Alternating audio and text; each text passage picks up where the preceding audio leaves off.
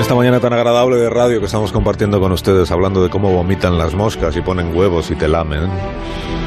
A continuación hablaremos de los gusarapos, que sí que existen, son bichos reales, aunque no fuéramos capaces de, verlos o no seamos capaces de verlos. Bueno, ahora ya sí somos capaces. Hoy en Historia de con Javier Cancho, historia de un parásito. Gusarapo era un muñeco hecho de trapo, su cabeza estaba llena de papel, su barriga rellenita trapo a trapo y su cuerpo cosidito con cordel. Miliki nos hizo creer que el gusarapo era un muñeco de trapo. Había buena intención en Miliki, pero en este asunto desvió la atención de la infancia sobre la verdadera naturaleza de monstruo que hay en un ser como el gusarapo. Un equipo científico del Museo de Historia Natural de Londres ha obtenido por primera vez imágenes sobre cómo se mueve un parásito que tiene actitudes que pueden considerarse aterradoras. El gusarapo chico convierte a las hormigas en zombis suicidas.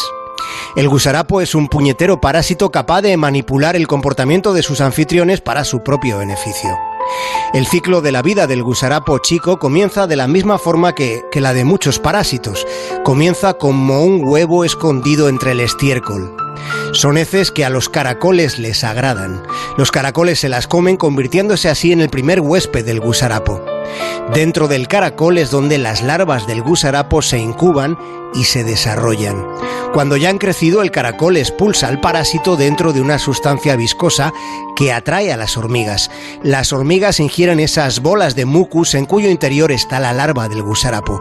Y es en ese momento cuando la larva del gusarapo se aloja en el cerebro de la hormiga tomando el control absoluto de su destino. Con la larva del gusarapo controlando el cerebro de la hormiga se da un proceso asombroso. Cuando llega la noche, el gusarapo obliga a la hormiga a hacer algo que a una hormiga no parasitada no le resultaría sensato. Pero el gusarapo obliga al insecto a subir hasta la parte más alta de una hierba, y es ahí donde la hormiga se sujeta con sus mandíbulas hasta la mañana siguiente. Y así ocurre cada noche. La hormiga con el gusarapo dentro pasa cada madrugada, aferrada con sus mandíbulas, a la parte más alta de la hierba, esperando a ser comida. Porque para completar su maduración, el gusarapo precisa de un huésped mucho más grande, un huésped tan grande como una vaca. Los gusarapos adultos se reproducen dentro del conducto biliar del animal infectado, de la vaca, que es el tercer inquilino del extraño pasajero. Y una vez dentro de la vaca, sus huevos, los huevos del gusarapo, viajan ocultos dentro del estiércol vacuno, comenzando de ese modo un nuevo ciclo de vida.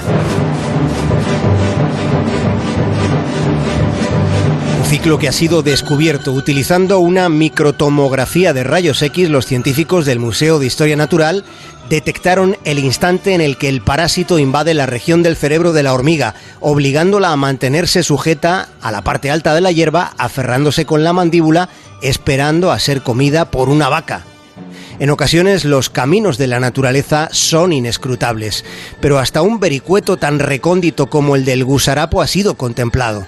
El gusarapo existe e incluso podría estar dentro de ustedes, porque aunque los gusarapos suelen instalarse en los aparatos digestivos de los rumiantes, en ocasiones también llegan a las barrigas humanas. Esperemos que no alcancen la nuestra, ¿verdad?